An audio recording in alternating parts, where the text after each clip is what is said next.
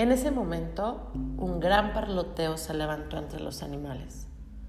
Todos miraban al cielo, así que Merlín y el caballero miraron también. Muy alto sobre sus cabezas, dando círculos para aterrizar, estaba Rebeca. El caballero se puso de pie con gran esfuerzo, el tiempo que Rebeca se posaba en el hombro de Merlín. Cogiendo la nota de su pico, el mago la miró y le dijo al caballero con gravedad que era de Cristóbal. Déjame verla, dijo el caballero quitándole el papel. Está en blanco. ¿Qué quiere decir esto?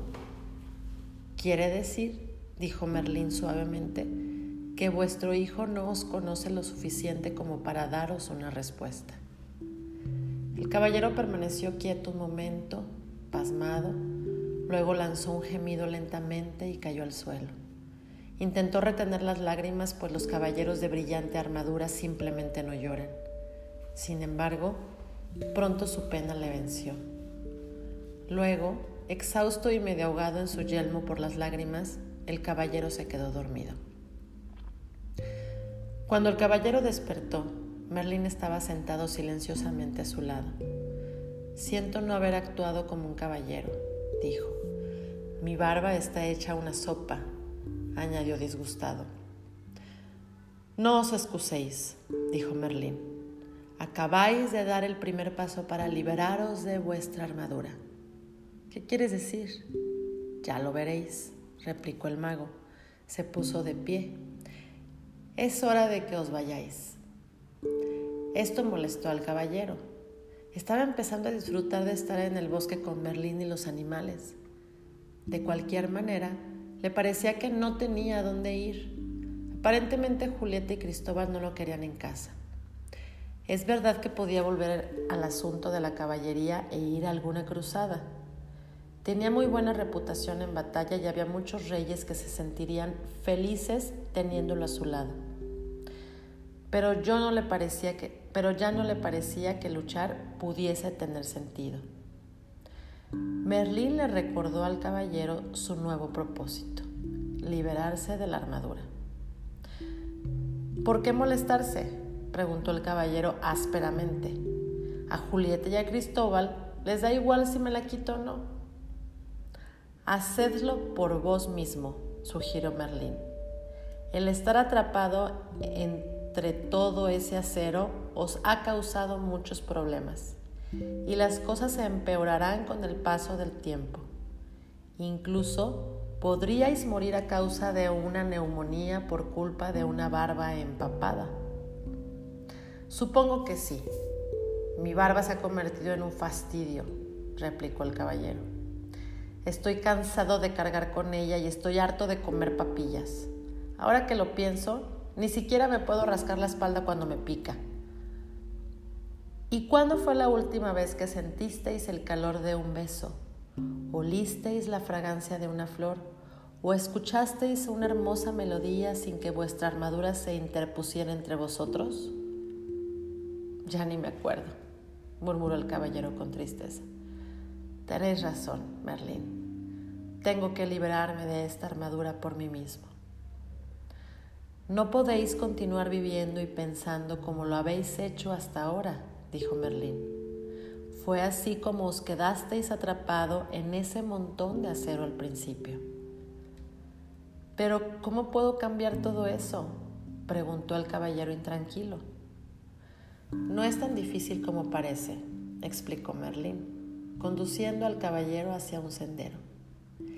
Este es el sendero que seguisteis para llegar a estos bosques. Yo no seguí ningún sendero, dijo el caballero. Estuve perdido durante meses. La gente no suele percibir el sendero por el que transita, replicó Merlín. ¿Queréis decir que el sendero estaba ahí, pero yo no lo podía ver? Así es. Y podéis regresar por él mismo, si así lo deseáis pero conduce a, la honestidad, a la deshonestidad, la avaricia, el odio, los celos, el miedo y la ignorancia. ¿Estás diciendo que yo soy todo eso? preguntó el caballero indignado. En algunos momentos sois algunas de esas, admitió Merlín en voz baja. El mago señaló hacia otro sendero. Era más estrecho que el primero y muy empinado. Parece una escalada difícil, observó el caballero. Ese, dijo Merlín asintiendo, es el sendero de la verdad. Se vuelve más empinado a medida que se acerca a la cima de una lejana montaña. El caballero contempló el empinado camino sin entusiasmo. No estoy seguro de que valga la pena. ¿Qué conseguiré cuando llegue a la cima? Se trata de lo que no tendréis, explicó Merlín, vuestra armadura. El caballero reflexionó sobre esto. Si regresaba por el campo por el que había venido, no tendría esperanzas de liberarse de su armadura y probablemente moriría de soledad y fatiga. La única manera de quitarse la armadura era, por lo visto, seguir el sendero de la verdad, aunque pudiese, en tal caso, morir intentando trepar hacia la empinada montaña. El caballero observó el difícil sendero que tenía delante. Luego miró hacia abajo y contempló el acero que cubría su cuerpo. Está bien, dijo con resignación. Probaré el sendero de la verdad. Merlín asintió. Vuestra decisión de transitar un sendero desconocido teniendo que cargar con una pesada armadura, requiere mucho coraje.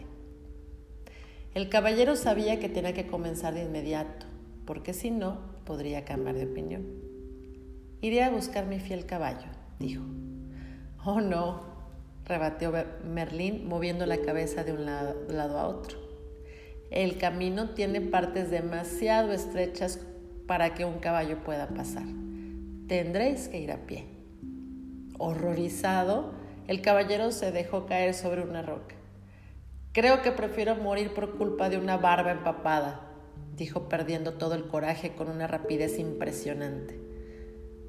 No tendrás que viajar solo, le dijo Merlín. Ardilla os acompañará. ¿Qué pretendéis? ¿Que cabalgue sobre una ardilla? preguntó el caballero asustado ante la idea de tener por compañera en tan arduo viaje a un animal sabelo todo. Puede que no puedas montar, dijo la ardilla, pero me necesitaréis porque os ayuda para que os ayude a comer.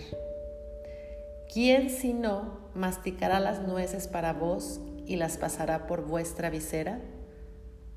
Cuando Rebeca oyó la conversación, voló desde un árbol cercano y se posó en el hombro del caballero. Yo también os acompañaré. He estado en la cima de la montaña y conozco el camino, dijo. La buena disposición que mostraban los dos animales para ayudarle proporcionó al caballero el coraje que necesitaba. Bueno, bueno. Uno de los principales caballeros del reino necesitando que una ardilla y un pájaro le den coraje. Se puso de pie con gran esfuerzo, indicándole a Merlín que estaba listo para comenzar el viaje. Mientras caminaban por el sendero, el mago sacó una exquisita llave dorada de su cuello y se la dio al caballero. Esta llave abrirá las puertas de los tres castillos que bloquearán vuestro camino. Lo sé, gritó el caballero. Habrá una princesa en cada castillo y mataré al dragón que la retiene y la rescataré. Basta, lo interrumpió Merlín. No habrá princesas en ninguno de estos castillos. E incluso si les hubiese, en estos momentos no estáis capacitado para rescatar a ninguna. Tenéis que aprender a salvaros vos primero. Tras la reprimenda, el caballero permaneció en silencio mientras Merlín continuaba. El primer castillo se llama silencio, el segundo conocimiento y el tercero voluntad y osadía.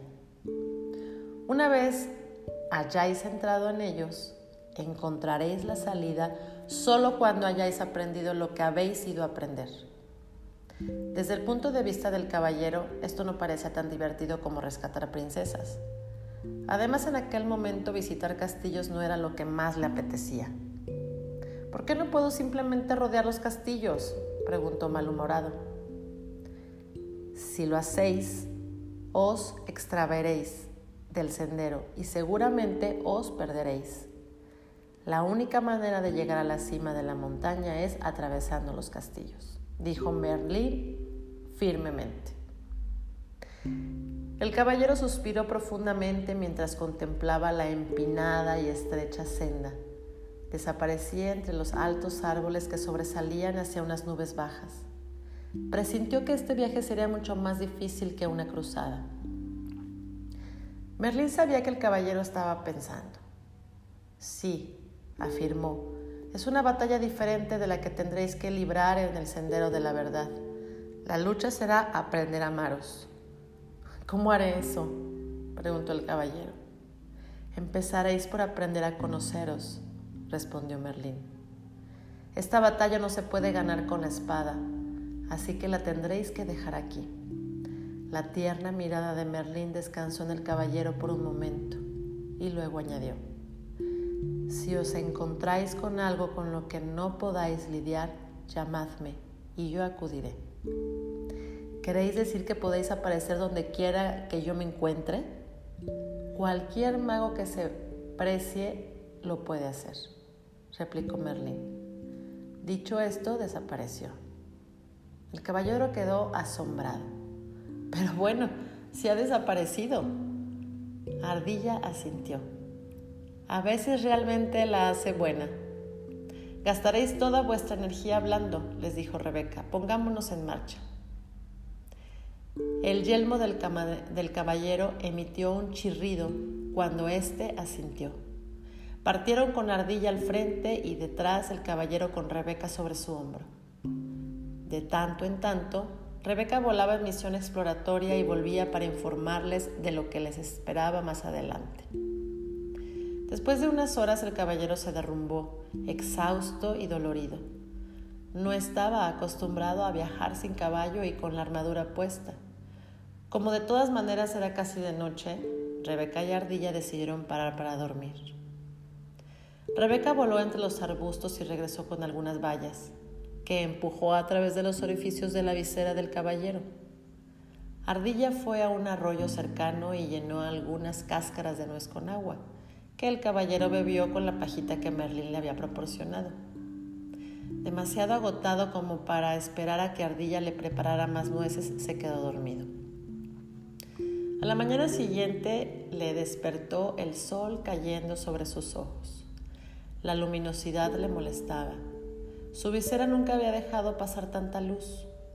Mientras intentaba entender este fenómeno, se dio cuenta de que Ardilla y Rebeca le estaban observando, al tiempo que parloteaban y arrullaban con excitación. Hizo un esfuerzo por sentarse y de repente se dio cuenta de que podía ver mucho más que el día anterior y que podía sentir la fresca brisa en sus mejillas. Una parte de su visera se había roto y se había caído. ¿Cómo habrá sucedido? se preguntó. Ardilla contestó a la pregunta que él no había formulado en voz alta. Se ha oxidado y se ha caído. ¿Pero cómo? preguntó el caballero. Por las lágrimas que derramasteis después de ver la carta en blanco de vuestro hijo, dijo Rebeca. El caballero meditó sobre esto. La pena que había sentido era tan profunda que su armadura no había podido protegerle. Al contrario, sus lágrimas habían comenzado a deshacer el acero que le rodeaba. Esto es, gritó, las lágrimas de auténticos sentimientos me liberarán de la armadura. Se puso de pie más rápido lo que había hecho en muchos años. Ardilla, Rebeca, gritó, espabilad, vamos al sendero de la verdad. Rebeca y Ardilla estaban tan llenas de alegría con lo que estaban sucediéndole al caballero que no le dijeron que su rima era malísima. Los tres continuaron la ascensión de la montaña. Era un día muy especial para el caballero. Notó las diminutas partículas iluminadas por el sol que flotaban en el aire filtrándose a través de las ramas de los árboles, miró con detenimiento las caras de algunos petirrojos y vio que no eran todas iguales. Le comentó eso a Rebeca, que dio pequeños saltitos arrullando alegremente. Estáis empezando a ver las diferencias en otras formas de vida porque estáis empezando a ver las diferencias en vuestro interior. El caballero intentó comprender qué quería decir Rebeca exactamente. Era demasiado orgulloso para preguntar, pues todavía pensaba que un caballero tenía que ser más listo que una paloma. En ese preciso momento, Ardilla, que había ido a explorar, regresaba alborotada. El castillo del silencio está justo detrás de la próxima subida. Emocionado ante la idea de ver el castillo, el caballero apuró el paso. Llegó a la cima del monte sin aliento. Era verdad. El castillo se veía a lo lejos, bloqueando el sendero por completo. El caballero les confesó a Ardilla y a Rebeca que estaba decepcionada. Había esperado una estructura más elegante, un lugar de eso. En lugar de eso, el castillo del silencio parecía uno más. Rebeca rió y dijo, cuando aprendáis a aceptar en lugar de esperar, tendréis menos decepciones. El caballero asintió ante la sabiduría de estas palabras. He pasado casi toda mi vida decepcionándome. Recuerdo que, estando en la cuna, pensaba que era el bebé más bonito del mundo. Entonces mi niñera me miró y me dijo, tenéis una cara que solo una madre puede amar. Me sentí decepcionado por ser feo en lugar de hermoso. Y me decepcionó que la niñera fuera tan poco amable. Si realmente os hubierais sentido hermoso, no os hubiera importado lo que ella dijo. No os hubiera sentido decepcionado, explicó Ardilla. Esto tenía sentido para el caballero. Estoy empezando a pensar que los animales son más listos que las personas. El hecho de que podáis decir eso os hace tan listo como nosotros, replicó Ardilla. No creo que todo esto tenga nada que ver con ser listo, dijo Rebeca. Los animales aceptan los, y los humanos esperan. Nunca oiréis a un conejo decir, espero que el sol salga esta mañana para poder ir al lago a jugar. Si el sol no sale, no le estropeará el día al conejo. Es feliz siendo un conejo. El caballero pensó en esto. No recordaba a ninguna persona que fuera feliz simplemente por ser persona. Al poco rato llegaron a la puerta del enorme castillo. El caballero cogió la llave dorada de su cuello y la introdujo en la cerradura. Y mientras abría la puerta, y mientras abría la puerta, Rebeca le dijo: Nosotras no iremos contigo. El caballero, que estaba empezando a amar y a confiar en los animales, se sintió decepcionado porque no lo acompañaran. Estaba a punto de decirlo cuando se dio cuenta. Estaba esperando otra vez. Los animales sabían que el caballero dudaba entre entrar o no en el castillo.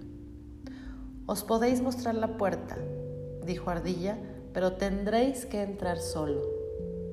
Al alejarse volando, Rebeca le llamó alegremente. Nos encontraremos al otro lado.